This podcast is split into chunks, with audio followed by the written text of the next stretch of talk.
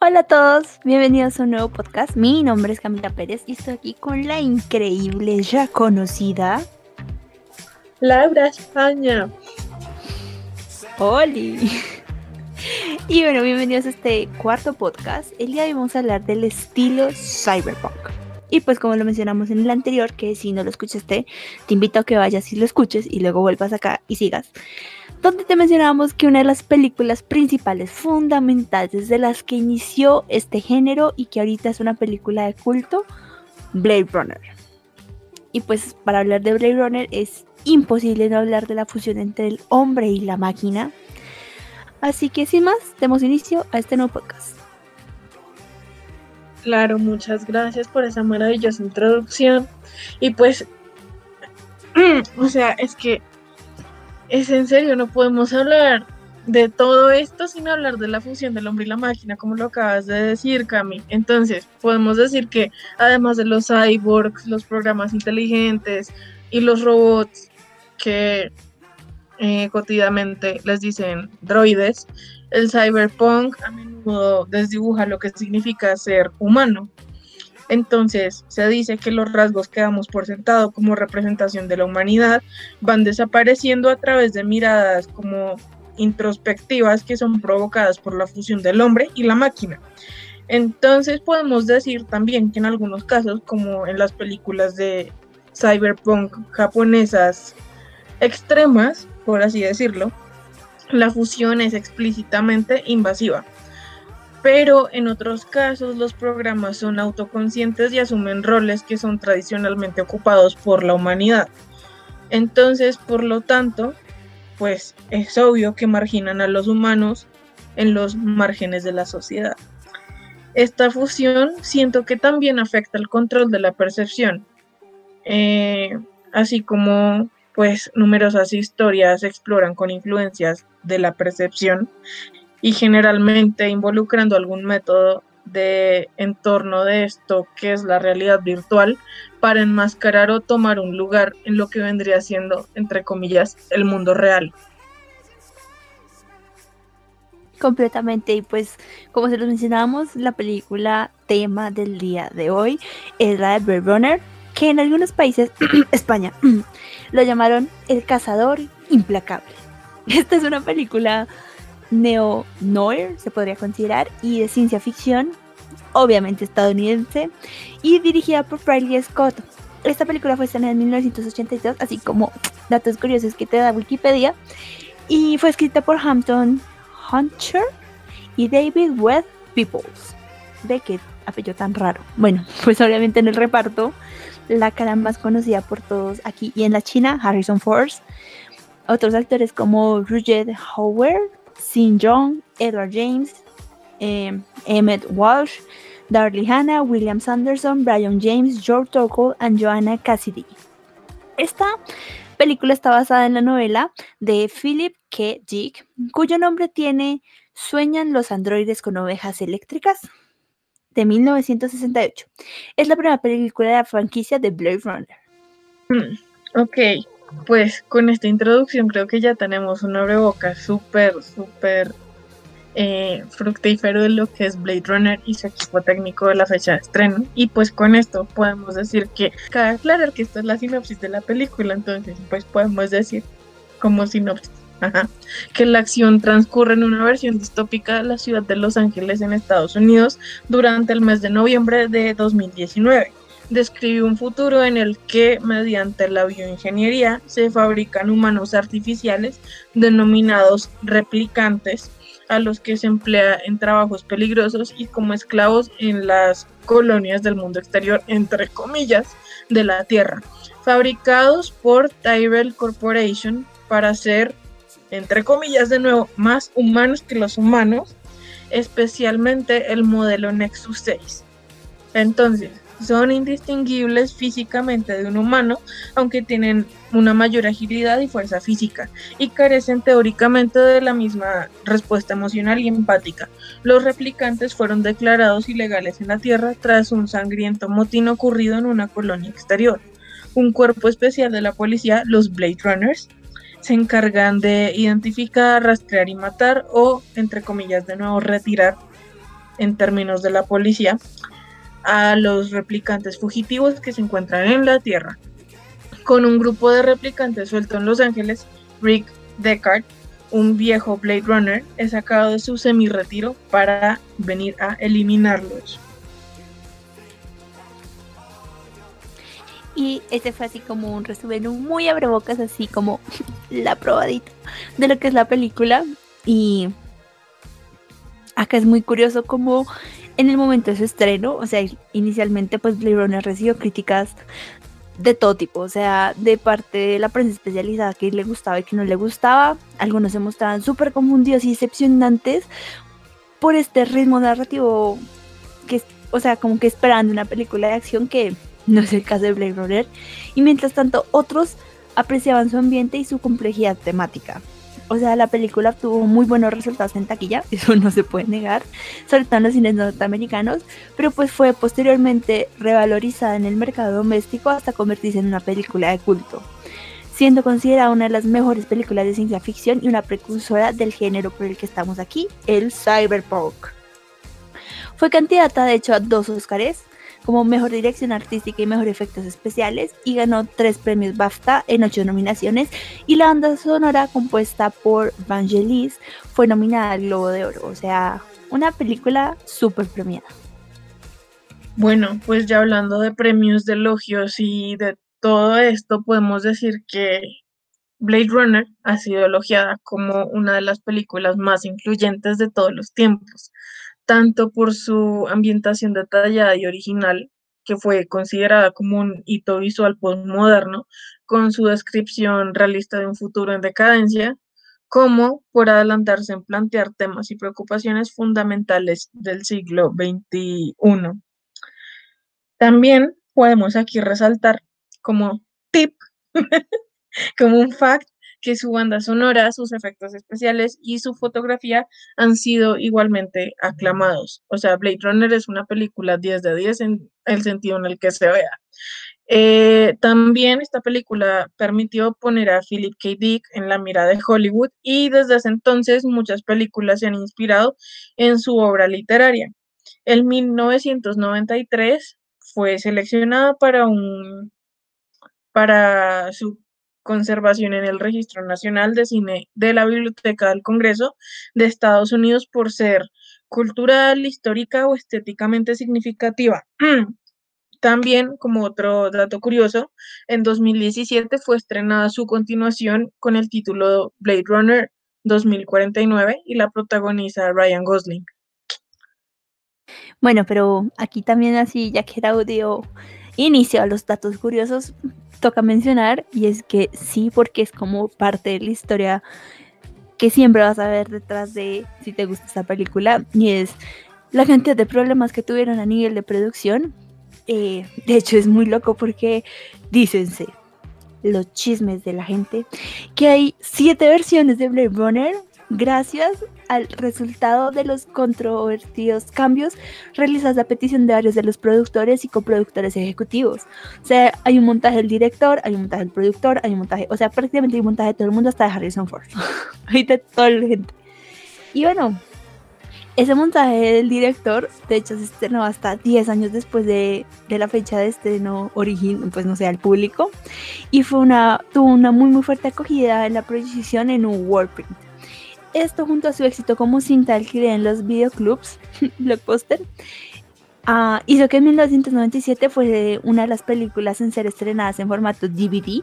En, 2010, en 2007, Warner Bros. lanzó el Final Cut, una versión remasterizada digitalmente por el 25 aniversario y el único montaje sobre el cual Scott estuvo en control artístico completamente.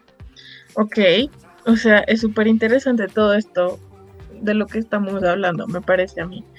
Pero siento también que podemos hablar como los referentes que tuvo Blade Runner para ser Blade Runner. Entonces, uno de los referentes fue Metropolis de 1927 de Fritz Lang, considerada una de las obras cumbre del cine expresionista alemán y cuyas edificaciones se habían basado en el Art Deco de los diseños de arquitectos como Bruno Todd o Antonio Sant Elia. Luego podemos decir que Ridley Scott da crédito también al cuadro Nighthawks de 1942 de Edward Hopper y a la historieta breve de Long Tomorrow que fue de 1975, que es escrita por Dan O'Bannon y dibujada por Mobius, que su alias es Jan Giraud, creo que se pronuncia así. También como fuentes estilísticas para que se usó para, pues, para la ambientación. Scott contrató a Sid Mead como un artista conceptual y ambos pues recibieron gran influencia de los cómics de la revista francesa de ciencia ficción Metal Hurland que pues también fue llamada Heavy Metal en Estados Unidos y en la que Mobius, el del nombre raro, contribuía. Como dato curioso. el del nombre raro. sí, es que de hecho la estética, como mencionábamos en el podcast anterior, fue como el detonante más, más importante que tuvo la película, pues que inspiró a William Gilbert. Gilbert, bueno. y hay que también mencionar como todos estos paisajes súper mega distópicos, súper hiper mega wow, que logramos ver en la película, son maquetas. Y son maquetas del país de Hades, diseñado por Tom Graham, genio, y usó latón fotograbado como con siluetas de las refinerías de Torrances y el segundo como creando imágenes de Mark Stenson que los invito a que lo googleen porque ambos son excelentes artistas. Sí, con eso concuerdo, confirmo todo, pero pues también siento que a pesar de haber sido vista en un inicio como una película de acción, se suele hacer referencia a que pues Blade Runner opera con un número inusualmente amplio de niveles dramáticos. Y pues siento también que es considerada una de las obras como fundacionales del género cyberpunk a nivel cinematográfico como la ópera prima del cyberpunk y pues como tal se debe mucho al cine negro, al noir. Eh, puesto que este cine contiene y explora convenciones de la mujer fatal, la femme fatal, conocida, más conocida así como la femme fatal, recalco. Este, también, pues la narración en primera persona a lo Raymond Chandler, que es una narración presente solo en las versiones de 1982. Y también está la cuestionable perspectiva moral del héroe, que es extendida aquí, pues para incluir la naturaleza de su propia humanidad o la fotografía densa en claroscuro, que también era como algo muy arriesgado para la época y pues se estaban lanzando al agua, así sin nada, pero siento que la lograron súper bien. Sí, es que toda esta cuestión artística de ambientación y de temáticas fue la que le hizo marcar la introducción del género cyberpunk en la cultura popular. Y pues ya para 1989 Blade Runner era ya el largest de Criterio Collection o sea, la más vendida, y el estreno de montaje del director de 1992, que ya les mencionamos, ayudó a aumentar su estatus del film a un film de culto. Y pues posteriormente, el hecho de que fuera vista como una de las películas más influyentes de su siglo. ¡Ay, me quedé sin aire! un amplio número de autores señalan que Blade Runner continúa reflejando tendencias y preocupaciones sociales actuales, aunque la película se suponía pasada el año pasado, nos podemos dar cuenta que este 2020 viene con total. Y bueno, pues la película para 1993 fue elegida para su conservación y preservación, como mencionaba Lau, y también el día de hoy, hoy en día, tiene este estatus de película de culto, una esencial de la, ciencia, de la ciencia ficción, una impulsadora del género cyberpunk y una influencia muy, muy grande en decenas de films. O sea, aquí hay para todo el mundo. Claro, obviamente, pero pues también tienes que tener en cuenta que este lugar no se lo ganó como de inmediato, ¿sabes? Porque desde el principio, pues, exacto, pues porque, o sea, tienes que ver que desde el principio, pues su realización fue muy caótica, por lo que ya te había dicho, y además, además, mira, te voy a tirar este datazo, fue súper caótica, ¿sabes? Porque así como chisme, el chisme, porque hubo problemas entre el director y su equipo de trabajo, porque ellos parecían destinar esta película al fracaso y por si fuera poco al estrenarse, la obra fue como incomprendida y como súper atacada por la crítica. Claro, ese, chisme es como chisme de estudiantes de cine, porque esta película es una de las que estudias en varias de las clases que vemos. Y sí, o sea, en estas primeras proyecciones que se hicieron de prueba, se notaba el fracaso total y el desastre que había detrás de cámaras. O sea, para el público, el film de con Harrison Force era súper, súper diferente a su interpretación como Han Solo. O sea, la gente esperaba ver a este Han Solo de Star Wars y nada que ver con el personaje de Harrison Force en Blade Runner, cuyo nombre se me vino a olvidar. Y es que simplemente la gente abandonaba las salas, o sea, ni siquiera terminaban de ver, se paraban y se iban recién empezada. Y pues esto para el productor Bot Jorkin, sí, si lo dije bien, bueno, no sé, decía incluir una voz en off para narrar lo que su juicio era confuso y así hacer que la concluyeran, o sea, como que fluyera muchísimo más la historia y que la gente la pudiera entender mejor.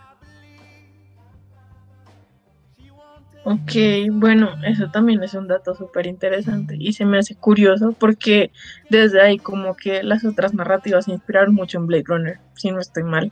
Y siento que ya siguiendo con lo que acabas de decir, con estos cambios, que la mayoría del equipo pues odió porque pues era algo nuevo. Blade Runner se estrenó el 25 de junio de 1982, si no estoy mal. Pero entonces la cinta de ET y T, el extraterrestre, llevaba dos semanas en cartelera y sus números de asistencia no parecían descender, porque también fue un boom esa película y es muy buena, de verdad, véanla. Pero sigamos, y ante pues este film sentimental del pequeño alienígena, el público pues no podía con Blade Runner, que era ya más un poco oscuro, y pues por supuesto que las malas críticas que ya mencioné antes, pues no le ayudaron mucho.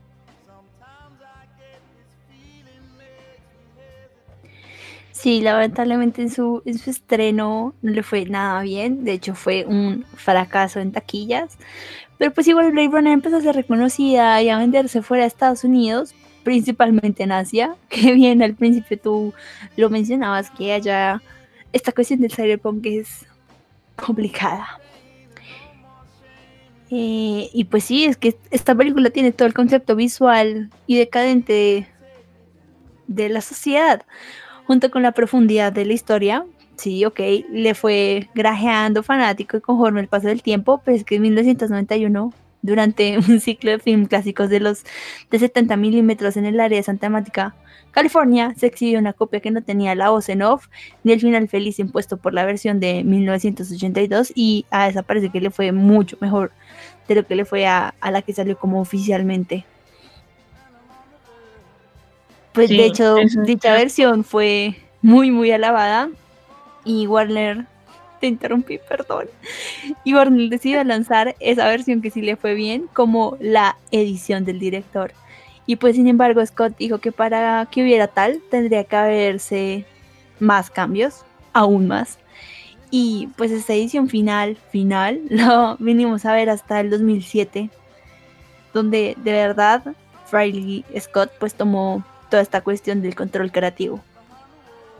Claro, no lo que yo iba a decir era eso, que el tipo cada rato cambiaba su idea y es algo que nos pasa mucho como a las personas que estamos en este medio, ¿no? O sea, que al final de algo como que no estamos seguros de que sea la historia y siento que eso puede ser como un arma de doble filo, porque tantos cambios a veces la gente se aburre.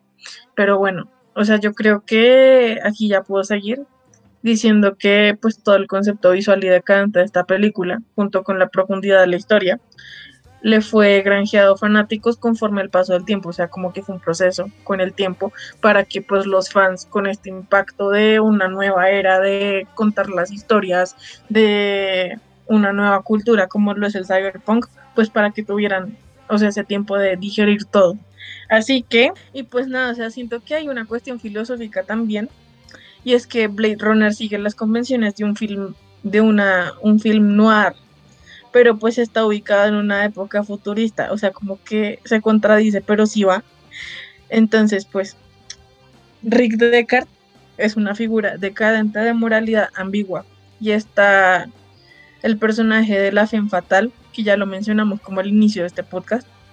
La fotografía lleva mucho contraste de claroscuros y el final pues es obvio, si ya se la vieron, pues que el final no es feliz, pero pues también sigue los formalismos de la ciencia ficción dura y no hay androides buenos o simpáticos aquí. Y sin embargo, se plantea el uso y tal vez, solo tal vez, el temor a las inteligencias artificiales.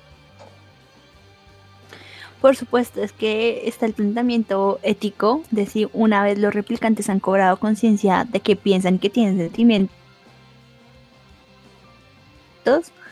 pues no sé, como que te hace cuestionar si no tendrían entonces derecho a vivir o a compartir la realidad como con una nueva raza distinta a los humanos. Pues no sé si en, ese, en esa perspectiva pues sea precisamente ético decidir darles a la casa o, en palabras de los policías, retirarlos. Claro, y ahora pues con esto siento que está más que bien que hablemos de la otra versión de Blade Runner, la cual en lo personal... No, no, no, es la secuela, no la otra versión. Bueno, sí, la secuela, pero igual no me gustó, lo siento mucho. Bueno, dice Blade Runner 2049. O sea, no me gustó y hasta decirlo me da como pesar, pero bueno, en 2017 se estrenó la continuación de Blade Runner la de 1982, que es la buena, la original, porque todo lo original es bueno y no me importa si es una secuela, la primera estaba mejor, que se ubica, obviamente, 30 años después de los sucesos de la original. El guion lo realizó Hampton Fancher y Michael Green. Que fueron los mismos autores, guionistas, perdón, de la primera. Sí, que les pasó. Hampton Fancher, sí. La vejez. Sí, es que de verdad estuvo muy mala, o por lo menos a mí me pareció malísima, hueso. Sí, no sé, como, como que sí, como que se quedaron con la parte interesante y bonita y popular y lo que la puso en el mapa que fue toda esta cuestión estética, pero en cuanto a historia, Ana de Armas, eh, sí, no, nah. Y pues sí, o sea, yo siento que hablando, es que Blade Runner fue un impacto gigante en el cyberpunk y que se la fueran a tirar así en cuanto a narrativa por algo que fue, o sea, por algo como el rating, no me parece. O sea, me siento ofendida. Yo no creo que sea tanto por el rating, sino es por esta oleada de de nostalgia que, tenemos desde, no sé, los últimos cinco años. Toda esta cuestión con Stranger Things y con Full House y demás, que son como obras maestras, no sé, clásicos, hits de taquilla de los 80s y 90s que volvieron a traer ahorita a la vida. No sé por qué. Algunos que son un súper increíble éxito. Y otros que pues Blade Runner 2049. Pues no. No. Pues es que igual es que siento que estaba como mucho con el reborn, ¿sabes? O sea, como es que no sé, yo el otro día hablaba con alguien y me, o sea, con alguien que ya como es de la tercera edad y me decía que las modas y todo está volviendo como muy ahorita, ¿sabes? O sea, como que si en unos años nosotras tenemos hijos, nos van a preguntar, ay, cómo se vestían y esto, y nosotras no tenemos como identidad factible, palpable, porque todo lo que estamos vistiendo en esta época ya se usó antes, porque las, es lo que tú estás diciendo, las modas se están volviendo como a, nacer, si me explico. Sí, es, toda esta cuestión del, del reborn, de, de traer otra de regreso cosas significativas de otras épocas. De hecho, Sí, lo que tú dices es verdad, pero también siento que se está haciendo un mix como de todo lo que ha pasado antes, ahora. Como que sí, los 90 son literalmente si tú ves Friends y ves, eh, no sé, el atuendo que utilizaba Mónica o que utilizaba Rachel, es lo que utilizan todas las chicas ahora, hoy en día, 2020, en pandemia. Pero también siento que hay como toda esta mezcla de coger cosas de los 90, de los 80, de los 2000, 70, 60, 50 y todo eso coge como las cosas más estéticas que les gustaban y traerlas a esta época actual. pandemia 2020. Es que sí, es como la nostalgia del artista, la nostalgia del creador, porque siento que esto fue el caso de Blade Runner, o sea, Blade Runner se pudo haber dejado en una sola película y ya, o sea, no había necesidad de secuela. Es que todavía me duele, porque la primera es lo máximo y esta secuela es horrible. O sea, perdón a los que no opinen eso, pero a mí me parece horrible. Pero igualmente ya está, es lo que hay y siento que no hay punto de comparación, o sea, es que no hay de dónde agarrar. Sí, lamentablemente sí. Es muy, muy triste, pero sí.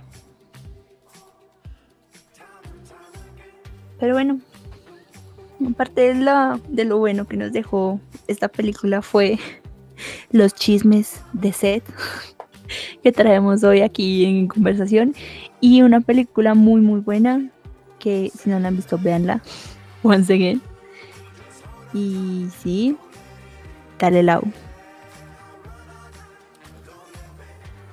sí tampoco olviden que tienen esto que queda la semana para subir sus fotos, por si no sabían, tenemos un proyecto conjunto que tiene el mismo nombre que los podcast Luces en la Ciudad. En Instagram nos pueden encontrar como arroba luces en la ciudad todas las semanas. Les estamos pasando por historias, recordándoles que pueden subir sus fotos y, y pues ya esta semana estén pendientes de las historias para que puedan subir sus fotos. O sea, lo único que tienen que hacer es mandarnos las fotos, ya sea el correo que les vamos a dejar y que siempre está en la descripción y en la biografía de la página, o eh, pues en las historias, o en el DM y o en sus perfiles y lo suben con el hashtag luces en mi ciudad y ahí nos tienen. Sí, si quieren dense una vuelta por el Instagram y van a poder ver las semanas anteriores que hicimos. La semana pasada, justo ayer o antes de ayer, se acabó el tema de medios de transporte, que eran bicicletas, motos, carros, cualquier medio de transporte. Y ya para el tema de esta semana, hmm, ¿qué será, Lau? ¿Qué será el tema de esta semana? Algo como, como referente a Blade Runner, como que ambas cositas estén ligadas. ¿Qué se te ocurre? Hmm, es que yo no sé. Puede ser, ¿sabes qué puede ser? Pueden ser televisores esta semana.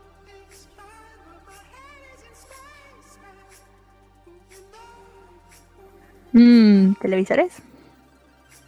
Pero televisores como reprendidos. No, o sea, pueden ser televisores prendidos, televisores con cualquier imagen, o sea, que la gente sea creativa. Queremos ver qué tienen en sus televisores. Los dejamos a su creatividad. Sí, sí, sí, así que esta semana ya saben, televisores, yo los veo. Y sí, no olviden si quieren como compartiendo su foto, utilizar el hashtag luces en mi ciudad, como ya lo dijo Lau. Y ya, eso es todo por el podcast del día de hoy. Muchísimas gracias por escucharnos. Uh, síguenos en nuestras redes sociales. Mi nombre es Camila Pérez. Yo soy Laura España y espero, esperamos que hayan tenido una hermosa madrugada, mañana, tarde, noche, bueno, en el momento en el que estén escuchando esto. Esto fue otro podcast de Luces en la Ciudad y nos vemos a la próxima. Bye.